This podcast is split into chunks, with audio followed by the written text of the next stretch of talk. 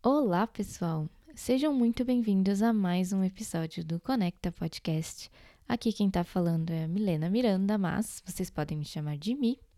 E hoje temos mais um convidado especial. O nome dele é Fernando Guerreiro e ele vai falar um pouquinho mais sobre a sua história de vida superando a comparação e a depressão.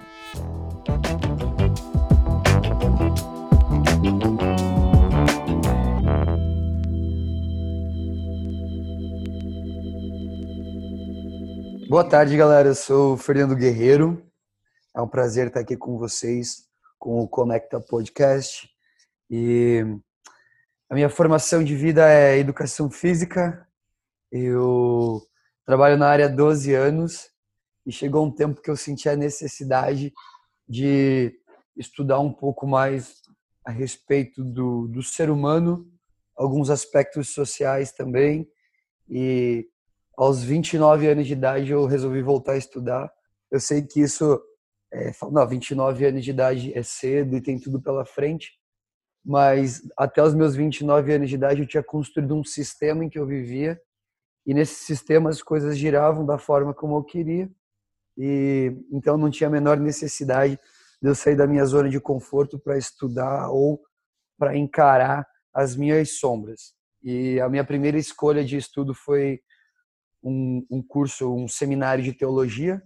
E aí, juntamente com o seminário de teologia, eu comecei a fazer uma pós-graduação em neurociência e performance humana. E essas decisões elas vieram uh, depois de alguns episódios na minha vida que eu comecei a pôr a mão na minha consciência e pensar no que que eu estava vivendo e no que que eu estava experimentando. Eu sou um jovem que venho do interior, do interior, do interior do interior do Paraná. e aí eu venho para São Paulo aos 17 anos de idade, abandono toda aquela cultura, abandono todos os meus amigos, abandono os meus familiares e venho morar com a minha mãe em São Paulo para estudar, né, para cursar educação física. E imagina a doideira, eu venho com 17 anos, eu venho com uma formação mental de uma cidade que tem 4 mil habitantes, que hoje é tipo menos do que um bairro aqui de São Paulo, um condomínio deve ter isso, sei lá.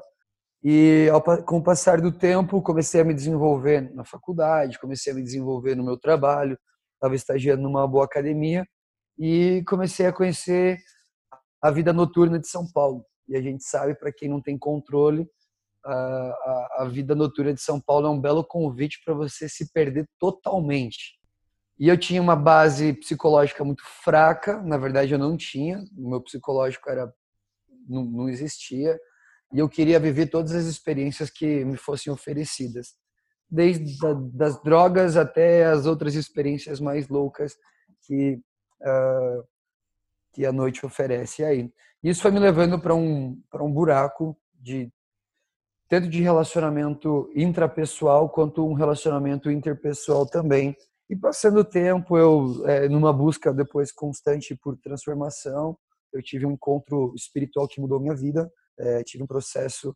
que me ajudou muito, principalmente a sair desse mundo das drogas. É, como eu não contava para muita gente o que eu vivia, porque era um, era um, era um mundo obscuro e as pessoas só conseguiam enxergar o lado bom não. das coisas que eu fazia.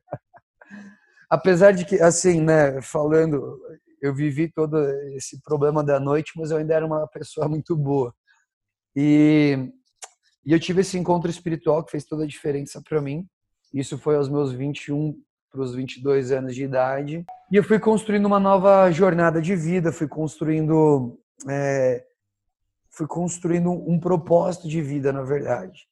E foi muito interessante. Por uns quatro ou cinco anos foi uma busca muito forte, foi uma busca muito intensa é, de, de um conhecimento social e como eu poderia aplicar a minha experiência de vida e a transformação que eu estava passando para outras pessoas. Mas eu ainda era jovem, era um pouco imaturo, eu não sabia muito bem como fazer isso. Então, a minha ajuda muitas vezes ela ela parava mais em discussões é, culturais e religiosas do que realmente poder ajudar as pessoas. Isso acabou me, me desenvolvendo um lado controlador e autoritário. Eu comecei a criar o sistema que eu vivia, porque dentro desse sistema só iam existir pessoas que agiriam de acordo com aquilo que eu acreditasse. Então eu comecei a construir um personagem, esse personagem foi ganhando força. Sempre fui uma pessoa muito bem desenvolvida, uma pessoa que sempre gostou de estudar, uma pessoa que sempre teve bons relacionamentos. Então não foi difícil para mim construir esse sistema. Então, com pouco tempo eu eu cuidava de uma igreja, eu tinha o meu próprio minha própria comunidade de treino, a, o meu ciclo de amizades, eles baixava a cabeça para tudo que eu dizia. Não, não que eu fosse uma pessoa má, eu não, não provocava coisas ruins para as pessoas, mas eu era extremamente controlador. Então, é, eu queria que elas fizessem aquilo que eu queria, ponto. De uma forma ou de outra, elas iam fazer isso. Chegando é, num tempo onde eu fui ganhando maturidade, eu comecei a sofrer com isso, é, os resultados. Eu tive que começar a colher os frutos dessa árvore que eu estava plantando. E isso foi muito radical, assim, porque eu não fazia a menor ideia de que um dia a bolinha que eu estava jogando ia voltar para mim, sabe? E a história do, de que tudo que vai e volta é muito real isso, é, mu é muito real. E, e eu só estava querendo construir o meu sistema e de uma forma muito cega eu me tornei a pessoa mais manipuladora que você possa imaginar. Então, é, por eu ter bons relacionamentos, por eu conhecer muitas pessoas, viver muitos ambientes e ter um certo poder que eu não eu estava usando da maneira errada, eu comecei a manipular as pessoas. E, e, isso, quando você não reconhece que isso é um mal na nossa vida, quando você não reconhece que isso é um sabotador tomando conta de você, porque tudo ao teu redor acontece da forma que você quer. O problema é que, por você não reconhecer que isso é uma forma de sabotar não só você, mas as pessoas que estão ao seu redor, você começa a crescer cada vez mais nisso e você esquece que existe uma, uma vida real acontecendo por trás, você esquece que você está machucando pessoas e a única coisa que você quer é continuar a crescer o teu poder de influência sobre as pessoas. E a última coisa que eu queria na minha vida era reconhecer que existia algum erro. Até que eu eu, eu, eu comecei a olhar para o espelho e eu comecei a perceber que algumas coisas estavam fora do lugar. E aí foi o período onde eu, assim, a minha vida meio que ela deu uma desmoronada. Então eu contextualizei os últimos 10 anos da minha vida para chegar agora nos últimos dois anos e meio, que foi uh, foi o final do meu noivado para o início do meu casamento. Então eu estou casado há quase dois anos tem um filhote vindo aí. E aí o que acontece? Quando eu casei, as minhas máscaras começaram a cair. Uh, os meus efeitos de manipulação eles não estavam funcionando mais. Uh, esse sabotador que é, que é um controlador excessivo, quase que um ditador emocional, ele começou a causar grandes problemas no meu relacionamento e alguns problemas internos que eu comecei a compartilhar com a minha esposa, ela falou: "Cara, você precisa de ajuda psicológica. Você está carregando o mundo nas costas sem mesmo conseguir resolver os seus próprios problemas, ou pior, sem mesmo é, reconhecer que você tem problemas para uhum. resolver. E quando você não reconhece que você tem problemas, você se fecha no seu casulo e você veste a máscara ali, é muito mais difícil, porque não tem um caminho que vai te ajudar. Então, eu era assim, sempre que eu me deparava com uma dificuldade minha, eu fugia, eu corria e eu achava problema na vida de alguém para ajudar, porque essa era a minha válvula de escape. Se eu estou ajudando alguém a resolver alguma coisa na vida dela, a minha vida está fazendo sentido. Então, para que, que eu vou mexer comigo? As pessoas elas se perdem muito em dar conselhos e elas vivem pouco os conselhos que elas dão. E esse era o cara, eu era esse cara. Eu, eu sempre tive ótimos conselhos, que se eu vivesse os conselhos que eu dava, eu com talvez 24, 25 anos estaria vivendo os resultados de vida que eu estou vivendo hoje aos 30. Mas eu entendo que tudo tem um plano, tudo tem um propósito, e eu não me julgo e não me condeno pelo meu passado. Mas aí o que aconteceu? Minha esposa virou para mim e falou assim: você precisa de um psicólogo, você precisa de um profissional que entenda um pouco mais as suas emoções, entenda um pouco mais é, o, o seu lado psicológico. E aí foi onde começou a jornada. nessa jornada eu comecei a descobrir que eu era um monstro. Hoje eu conto isso com humor, mas na época foi horrível descobrir isso. Eu eu tentei foram muitos pensamentos suicidas e foi num, no meio de uma crise de ansiedade que eu tive, no meio de, de uma crise que eu estava muito certo de que eu queria tirar minha própria vida. Então, isso foi uma das coisas que me levou a uma jornada de, de busca, de, de cura, de tratamento, de transformação de vida. E, e, bem nessa temporada do que aconteceu isso, a minha esposa virou para mim e falou assim: Você usa o púlpito para manipular as pessoas. Então você imagina como é difícil no meio de um diálogo com a sua esposa ela colocar o dedo na sua cara e falar: Você é manipulador a esse ponto. Eu coloquei as duas mãos na minha cabeça e falei: Eu realmente sou isso. Então, assim, eu não, não tinha, na minha mente, eu não tinha ideia do que eu estava fazendo porque também tinha muita coisa boa acontecendo no meio, sabe? E, e a mentira do controlador é essa, né? Então, se eh, o tempo todo esse sabotador está falando para gente, se você não for desse jeito, se você não controlar a situação, se você não se impor, as coisas não vão acontecer. Então, me, assim, a gente teve esse bate-papo e eu já estava na terapia e chegou num ponto que eu precisei ir para o psiquiatra. E aí, para mim, a minha visão foi o fundo do poço, porque isso tudo era secreto. Sim. Eu não podia expor para as pessoas que eu estava passando por esse tipo de problema. Imagina, eu liderava muitas coisas. Você não queria mostrar a sua vulnerabilidade, então você não queria ter que lidar com ela, né? Exato. Primeiro porque eu não reconhecia ela. Então eu, eu também não sabia lidar porque ela é uma coisa que nunca existiu em mim. Vulnerabilidade. Eu cresci embora num ambiente amoroso, era um ambiente hostil. Então precisei começar a me defender desde cedo. Eu venho para São Paulo, um ambiente mais hostil ainda. Você vai para o mercado de trabalho, mercado hostil. Eu tava, então assim, o que eu, a base que eu tinha para vocês entenderem, é, todo ser humano tem uma glândula que é do, do é o homem reptiliano, que está associado a matar ou morrer, sobrevivência. E, esse era eu. Então, no meio de uma guerra, o soldado que é vulnerável, Helena, fala para mim. Soldado vulnerável é abatido. Essa era a minha mentalidade. Então, eu preciso lutar, eu preciso guerrear e dessa forma eu vou obter sucesso nas minhas guerras. Era essa Sim. a minha mentalidade. Só que aí chegou um ponto que eu comecei a ter é, algumas falhas naquilo que eu nunca tinha falhado antes. E as pessoas começaram a me questionar e eu precisei começar a falar do que estava acontecendo. E aí foi o grande shift na minha vida. Dentro de casa as coisas estavam se resolvendo. A minha esposa, ela muitas, muito sábia, muito sábia. A Priscila foi chave nisso. Ela falou assim: é, precisamos tomar algumas atitudes. Então ela me, ela me ajudou a sair de muitos focos que eu tava e que eu não estava conseguindo dar conta daquilo. Ela falou assim: você precisa ir para um ambiente reservado para você ter tempo para se tratar, para você dedicar energia emocional, energia espiritual, até a sua energia familiar. Você precisa é, sair dos holofotes, você precisa se colocar numa posição de vulnerabilidade com você mesmo e ser tratado. E eu falei, ok, vou fazer isso.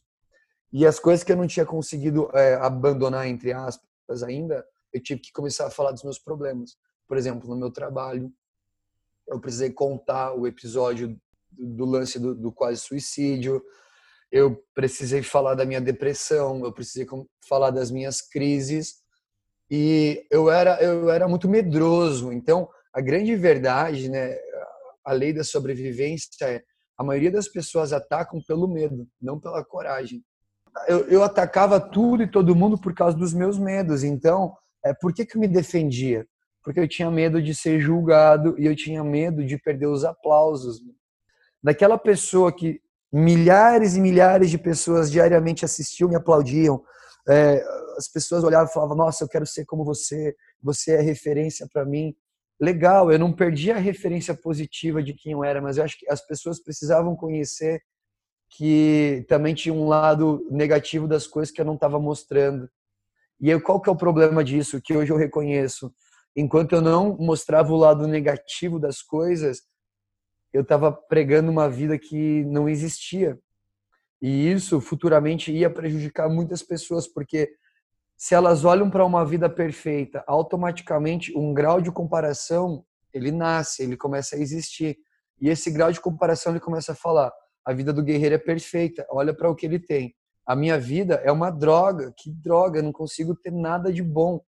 E aí esse efeito de comparação começa a me debilitar, começa a tirar a minha essência, começa a tirar a minha gratidão, começa a tirar a minha alegria, começa a tirar meu tesão de viver e começa a dar espaço para crises, começa a dar espaço para sintomas de depressão, tudo porque um efeito de comparação me levou a um estado de frustração que eu deixei de entender quem eu sou para começar a criar uma, uma expectativa e ter uma perspectiva de ser alguém como outra pessoa que prega uma vida perfeita que não existe.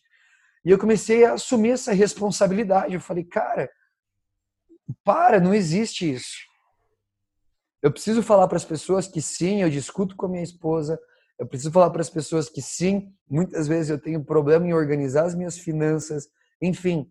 Então, olha o que aconteceu. Eu tive um período de tratamento psicológico, tive um período de tratamento químico, mas o que aconteceu comigo foi um foi um estalo muito forte e dentro de mim uma voz gritou, uma voz gritou dentro de mim. Eu não te criei para isso. E essa frase dentro de mim foi como a batida do sino para começar alguma coisa. E essa coisa foi uma busca, uma jornada de estudo. Então eu comecei a me dedicar ao estudo para descobrir o que eu estava passando e, e aí assumir alguns caminhos que eu precisava de tratamento. Então o meu quadro depressivo ele estava é, ele estava ali diagnosticado. Eu sabia que eu tinha isso. Eu sabia que eu sofria de mentira. Eu contava muita mentira. É, não mentiras que prejudicavam as pessoas, mas mentiras muitas vezes para me para sobressair a uma situação, a, a sabe? Ah, Sim. eu tenho dois. Nossa, eu tenho dois e meio, sendo que eu não tinha nada. Coisa desse tipo assim. Uma questão de reafirmação sua, talvez, né? Total, com certeza, total. E, e, e, dentro dessa busca, então, eu comecei a descobrir o monstro de verdade que eu era. E eu fiquei extremamente feliz por descobrir o monstro. Porque você concorda comigo que enquanto, vamos supor, vamos usar a analogia de um câncer. Enquanto você não descobre um câncer, ele está comendo você por dentro. Então você não, não tem como tratá-lo porque você não conhece. A depressão é a mesma coisa. Enquanto você não não reconhece que ela está dentro de você, ela vai te comendo. E chega uma hora que você está em metástase.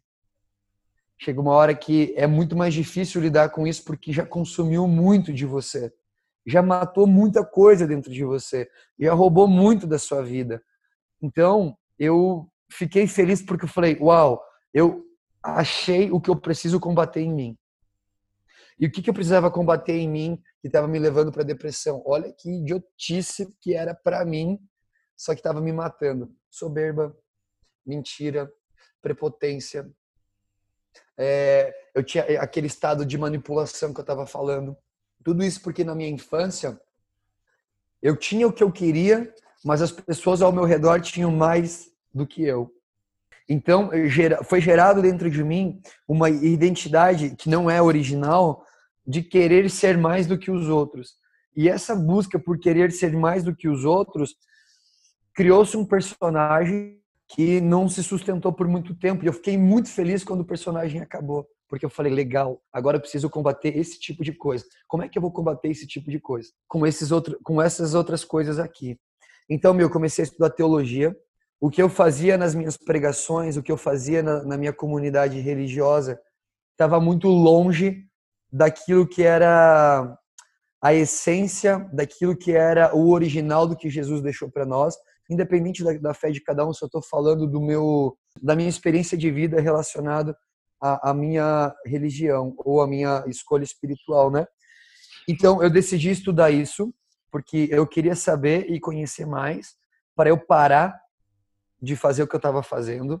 E foi incrível porque eu fiquei sete meses sem ter nenhuma atitude de liderança ou de pregar ou de é, sabe eu fiquei exatamente sete meses sendo tratado sendo cuidado. E foi muito interessante que depois de sete meses a noite que eu peguei o microfone pela primeira vez um jovem que estava na, na nossa plateia ele estava tentando suicídio a semana inteira e não conseguiu e naquela noite ele é, ele se abriu, ele, ele, ele conversou conosco e buscou ajuda. Então, assim, eu entendi naquele momento.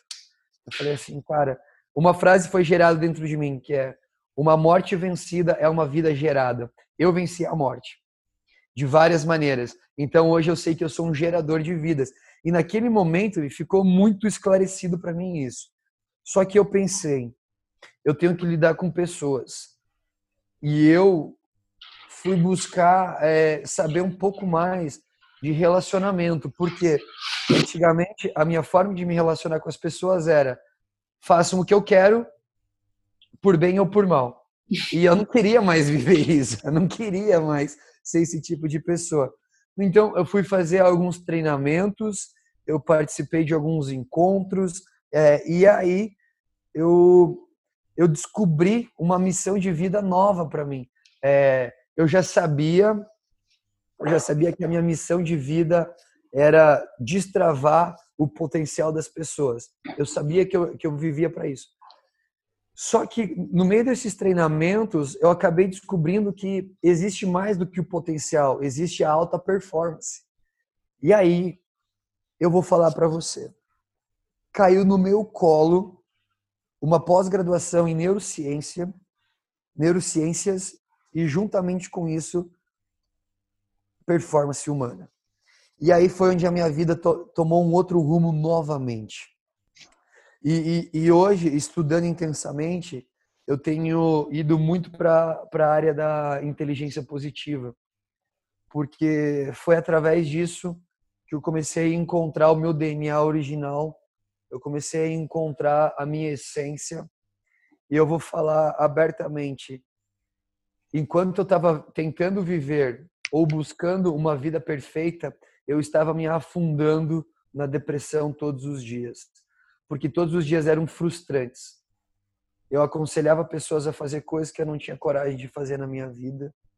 Eu, eu via as coisas passando na minha frente e não tinha coragem de fazer mesmo eu sendo um cara que todo mundo admirava, e mesmo assim eu olhava para algumas coisas e procrastinava. Tipo, e eu fiquei pensando, eu falei, cara, como assim? O que está acontecendo? Isso tudo nesse bololô dos sete meses. Não é a perfeição que você tem que buscar, mas é a excelência. E a excelência é simplesmente você atingir êxito com a ferramenta que você tem na mão agora. E o que é o êxito? É você saber que você deu o seu melhor. Não é você atingir a expectativa de alguém, não é você ser aplaudido por alguém, não é você ser o cara bombado, né, o cara que está estourado nas mídias.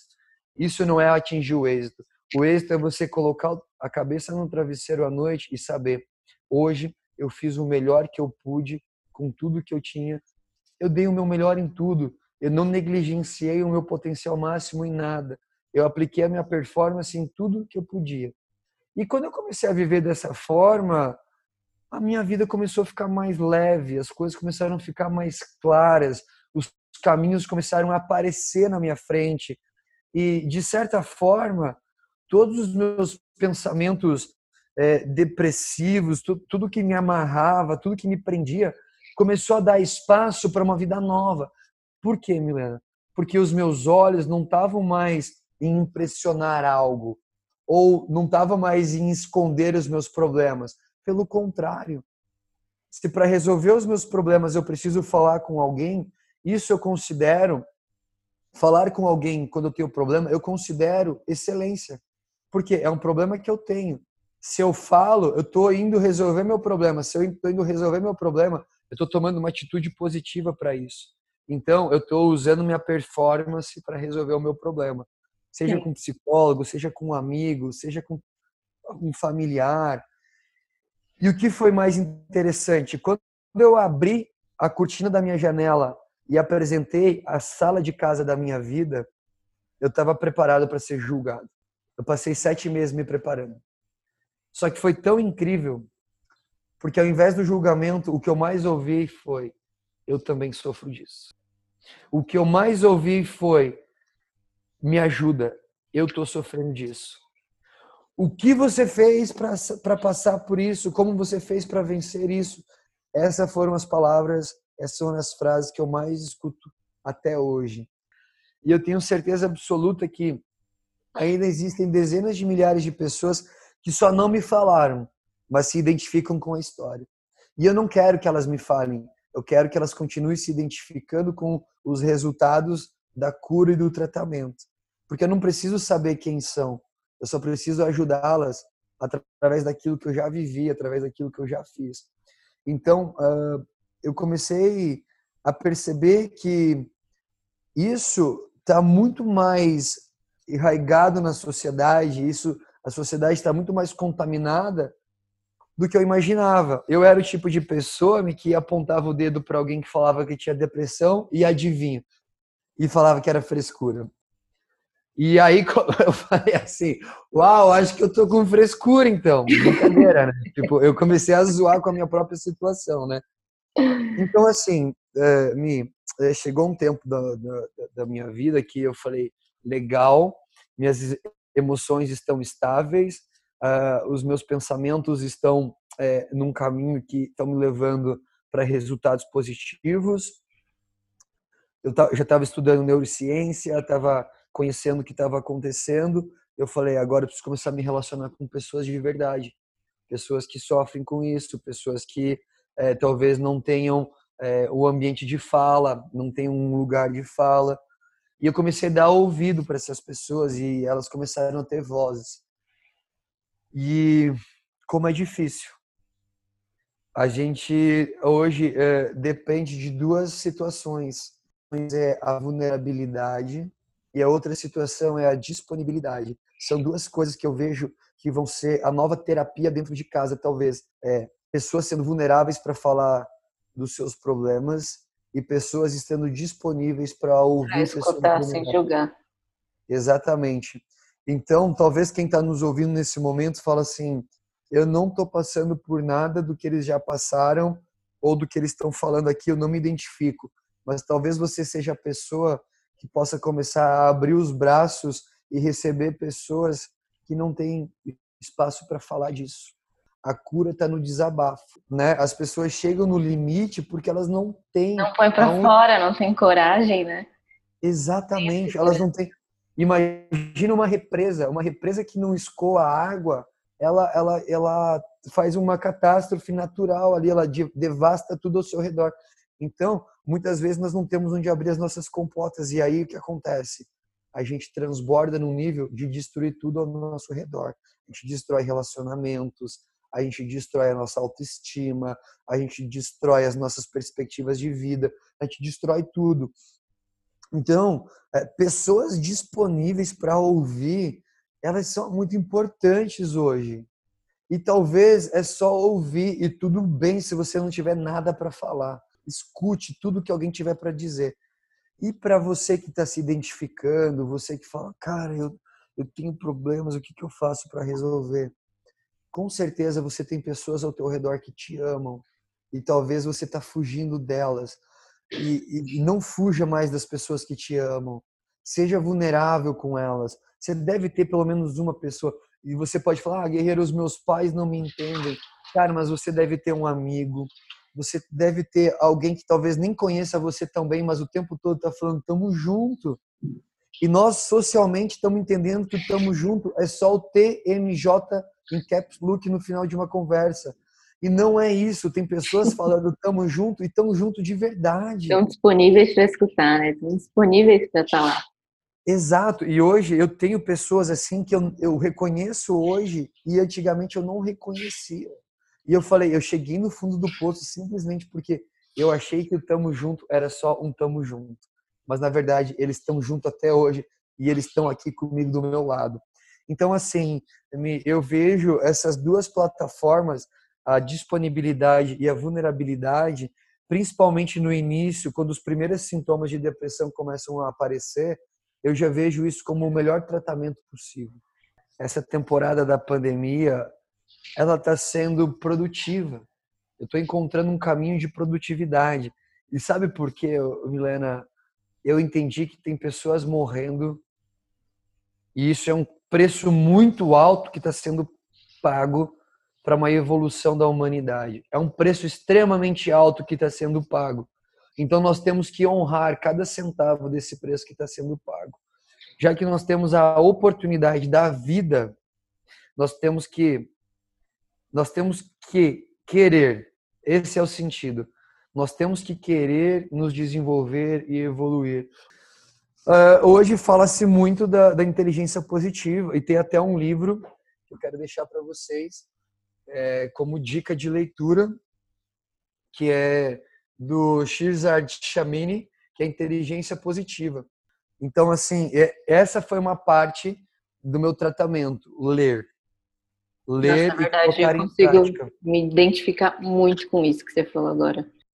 É uma coisa que eu sempre fiz, mas às vezes a gente começa a ver certas perspectivas que a gente nunca parou para pensar e, e tem tanto conhecimento bom nos livros que não sei, só só sempre falo para as pessoas leiam. Qualquer que seja o assunto que você acha que você está precisando, leiam. Porque são informações direcionadas, são informações, se forem livros mais específicos, mais científicos, é, conteúdo mais, como que eu posso dizer? Não é fake news, né? Digamos assim. É, é isso é muito importante. Que é muito importante. E, assim, uh, o que, que é essa inteligência positiva? Por exemplo, nós temos a capacidade de ficar uma hora rolando a tela do Instagram, acompanhando tipo milhares de posts. E o que, que eu poderia estar produzindo nessa uma hora? Talvez lendo um livro, lendo um artigo científico, assistindo uma live, ouvindo um podcast, é, sabe? Ou até mesmo fazendo um curso online, porque hoje, se você digitar curso XPTO online, tá lá, pá, gratuito. É só você fazer o download. Então, assim, é, a gente precisa começar a ter uma tomada de decisões mais assertiva na nossa vida. Porque a depressão não é o início de alguma coisa. A depressão, ela é o resultado de alguma coisa.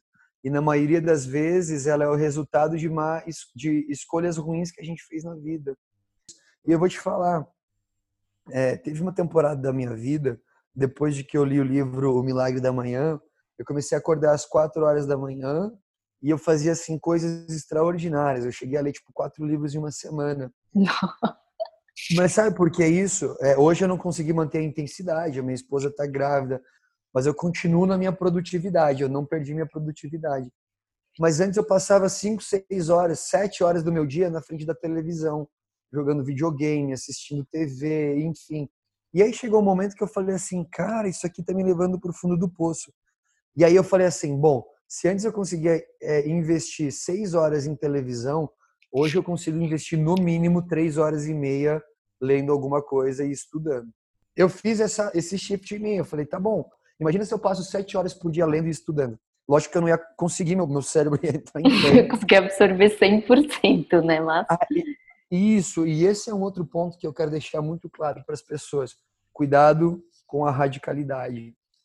Coisas extremas são uma beira de abismo para nossa vida. Então, talvez você está ouvindo isso agora e está se encorajando a tomar algumas atitudes, você está se encorajando a fazer algo na sua vida. Faz uma análise antes do quanto você vai conseguir sustentar essas novas atitudes porque às vezes a gente toma uma atitude radical agora porque está emocionado pela coragem. Então, analisa muito bem a tomada de decisão. É, começa de forma pequena e vai tornando isso gradativo depois. Quando eu comecei a acordar às 4 horas da manhã, eu comecei a acordar às 6, 5 e meia, 5 e 15, 5, 4 e 45, 4 e meia. Eu, né, eu fui graduando nesse sentido. Porque você imagina que se eu estou acostumado a acordar, sei lá, 6 horas da manhã e eu tiro duas horas de sono de uma hora para outra, o meu organismo vai sentir muito a falta dessas duas horas de sono. Sim. Assim como outras coisas, né? Então, a minha dica é cuidado com o que é muito radical. É, toma cuidado. Faça uma projeção aí semanal para você é, chegar. É assim, mais ou menos. Você quer ter um resultado em três meses. Divide esse resultado em seis etapas. Porque aí, a cada quinzena, você consegue regular e saber um passo se de tá... cada vez, né? Fazer o baby steps. Isso, exatamente. Porque aí, a cada 15 dias, você consegue mensurar se o que você fez foi pouco ou demais. Você consegue ser consistente no que você faz. Então, é, só fechando a história que a gente estava falando da vulnerabilidade e da disponibilidade, ainda mais agora nesse tempo de quarentena, nós não temos que buscar atividades para ocupar o nosso tempo. Eu tenho isso muito claro. Eu não tenho que buscar atividade para ocupar o meu tempo, mas eu tenho que reconhecer conteúdos que transformam a minha vida. Então, uma mentalidade de matar o tempo é uma mentalidade de alguém que está morto. Agora, a mentalidade de buscar algo para transformação de vida é alguém que está cheio de vida, é alguém que está cheio de coragem, é cheio de alguém que está cheio de vontade de fazer algo. Então, pessoal, é, não fiquem procurando coisas para passar o tempo. Pelo contrário, mergulhem em coisas que dão oportunidade de você se transformar e também de você transformar as pessoas e os ambientes ao seu redor. Falem, conversem. Né? A Milena falou um negócio que é interessante. Cuidado com o conteúdo que vocês vão ler. É, pesquisa antes. É, saiba se realmente o método que estão passando para você foi um método que foi aplicado e foi aprovado, tem um reconhecimento científico em cima disso. Então, assim, cara, larga essa mentalidade medíocre, de medo, de, enfim, nesse sistema de prisão e vai viver uma vida extraordinária. E o que é uma vida, uma vida extraordinária? É você ter riqueza das vidas necessárias, das coisas necessárias para viver a vida é você ter riqueza da gratidão, é você ter riqueza da felicidade, é você ter riqueza do amor. Essa é uma vida bem-sucedida. Vai atrás disso. Eu vou deixar um outro livro aqui do Gustavo Cerbasi, que é A Riqueza da Vida Simples. Depois de ler esse livro, eu até vendi meu carro. eu falei, eu não preciso, eu não preciso. Isso que você falou agora, tipo, é uma coisa que eu estava pensando muito ontem. É, o quanto essa situação que a gente está hoje da pandemia e da quarentena faz a gente perceber o que realmente a gente precisa para viver. Em questão de consumo, em questão de bens, em questão de situações, em questão de pessoas.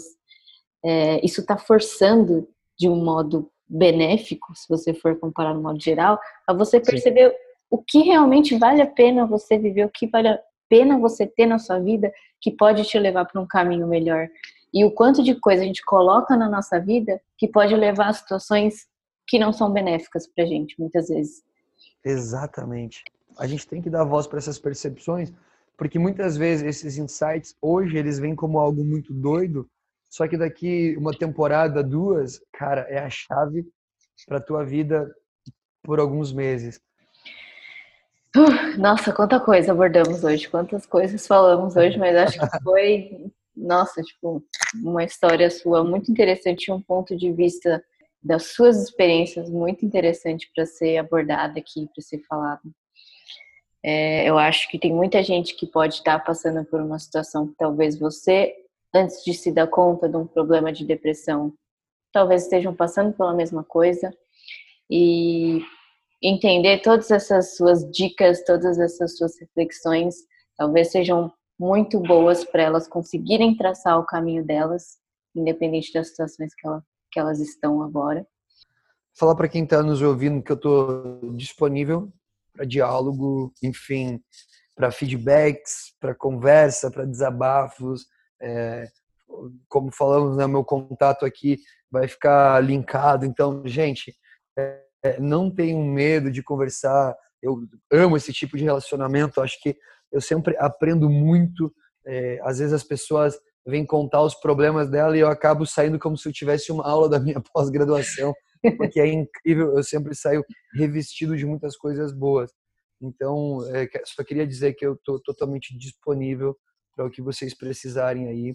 Contem comigo. A gente está disponível aqui, tanto você, quanto a sua família, quanto é, o canal do Conecta e as outras pessoas que também estão se relacionando no meio disso a gente está disponível. A gente está querendo falar para vocês que tá tudo bem. Você pode se abrir, você pode falar. E isso vai te trazer muitos frutos, isso vai te ajudar. Então, deixe de lado um pouco esse medo, esse, sabe, de você se sentir vulnerável, que é uma coisa normal.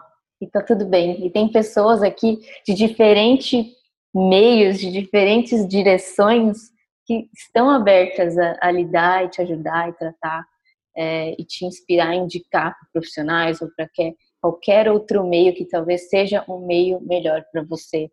Esse, oh, oh, Milena, acho que a iniciativa que vocês têm, que você tem, esse convite é algo extraordinário e eu fico de certa forma emocionado, fico muito feliz de saber que tem pessoas se preocupando com pessoas.